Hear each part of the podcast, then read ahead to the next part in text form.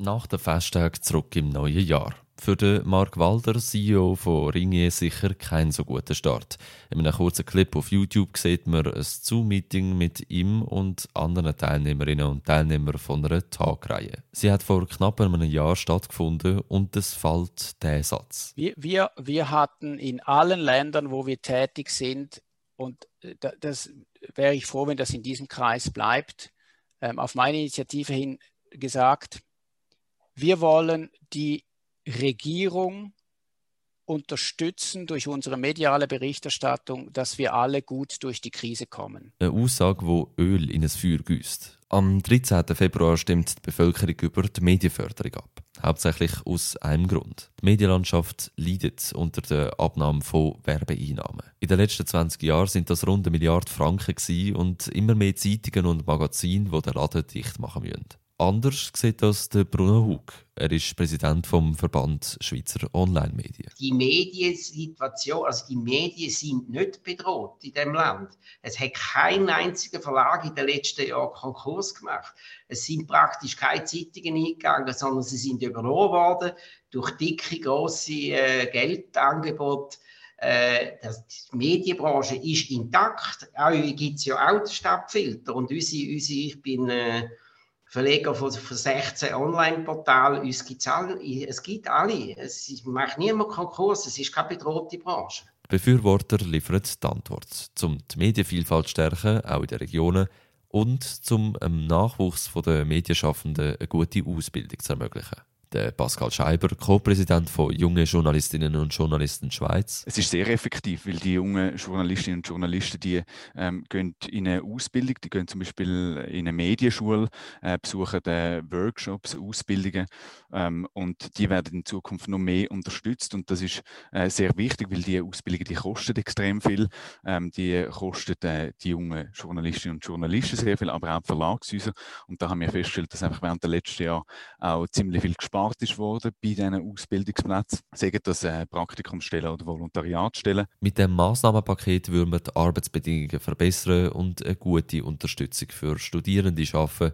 Wie viel allerdings in den Ausbildungstopf reinkommt, ist nicht definiert und darum eine zu schnell beschlossene Sache, meint der Bruno Hug. Also erstens weiß ich überhaupt nicht, ich meine, die Ausbildungsgelder sind ja in einem Paket von 28 Millionen, oder? Und von diesen 28 Millionen hat man keine Ahnung, wie die verteilt werden. Also die sind nicht nur Ausbildungen dort drin, es sind auch IT-Projekte, es sind auch Verbandsorganisationen, die unterstützt werden.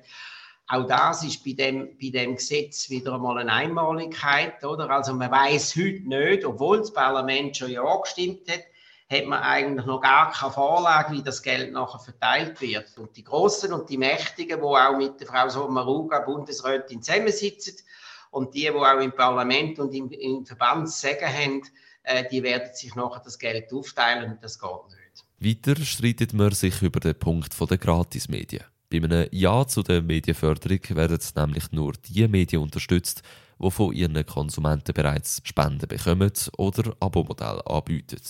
Das Problem dabei. Wenn überhaupt noch Lokalmedien sollten entstehen, dann können die eigentlich heute nur noch über das Internet entstehen. Und wenn sie über das Internet entstehen, entstehen müssen sie eigentlich gratis sein. Sagt der Bruno Hug, Geschäftsführer vom Online-Verbund Portal 24. Der Bundesrat und das Parlament würden da aber eine ganz andere Strategie verfolgen, meint der Pascal Scheiber. Ich glaube, das Parlament und der Bundesrat haben dann Schlüssel ausgearbeitet, wo mal in die richtige Richtung geht, dass äh, Medienangebote unterstützt werden, wo auch einen gewissen Stamm an Leserinnen und Lesern haben, die für das Angebot zahlen, wo auch einen Wert sind in dem Produkt und dann wird das auch unterstützt und ich glaube, das ist mal ein guter äh, Punkt, um äh, die Unterstützung dort ansetzen. Es gibt ja noch äh, viele weitere ähm, Richtlinien, die man muss erfüllen, damit man Unterstützung bekommt. Zum Beispiel auch äh, muss man in den verschiedenen Regionen Regionen tätig sein. Äh, die Unterstützung wird äh, degressiv ausgeschüttet, sprich die kleineren Verlage und Medientitel die bekommen mehr Geld über als äh, die grossen Verlagshäuser. Damit bleibt der Stimmbevölkerung ein grosser Interpretationsspielraum. Für was ist die zusätzliche Unterstützung gedacht und beeinflusst sie die Unabhängigkeit der Medien in der Schweiz? Ich glaube, die Unabhängigkeit wird gewährleistet mit der Medienförderung, weil es gibt ja schon seit Jahrzehnten die indirekte äh, Presseförderung und da hat man gesehen, dass Medien weiterhin unabhängig geblieben sind, auch trotz der ähm, indirekten Presseförderung. Und das wird auch in Zukunft so bleiben, wenn es die direkte Medienförderung, sprich auch die Online-Förderung wird geben oder eben auch die Unterstützung von Aus- und Weiterbildung. Von den jungen Journalistinnen und Journalisten der Schweiz eine gute Sache, dass der Bund den Medien unter den Arm greift. Andererseits stellt sich die Frage, wie sozial das Massnahmenpaket ist.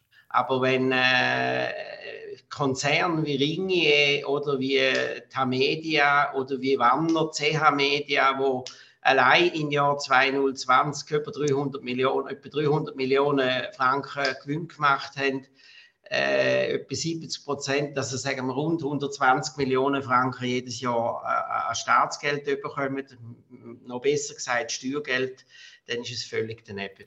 Die Meinungen gehen bei der Medienförderung definitiv auseinander. Meistens nicht, weil die Faktenlage unklar wäre, sondern weil jede und jede von den Fakten eine andere Interpretation hat. Abgestimmt wird in rund fünf Wochen am 13. Februar.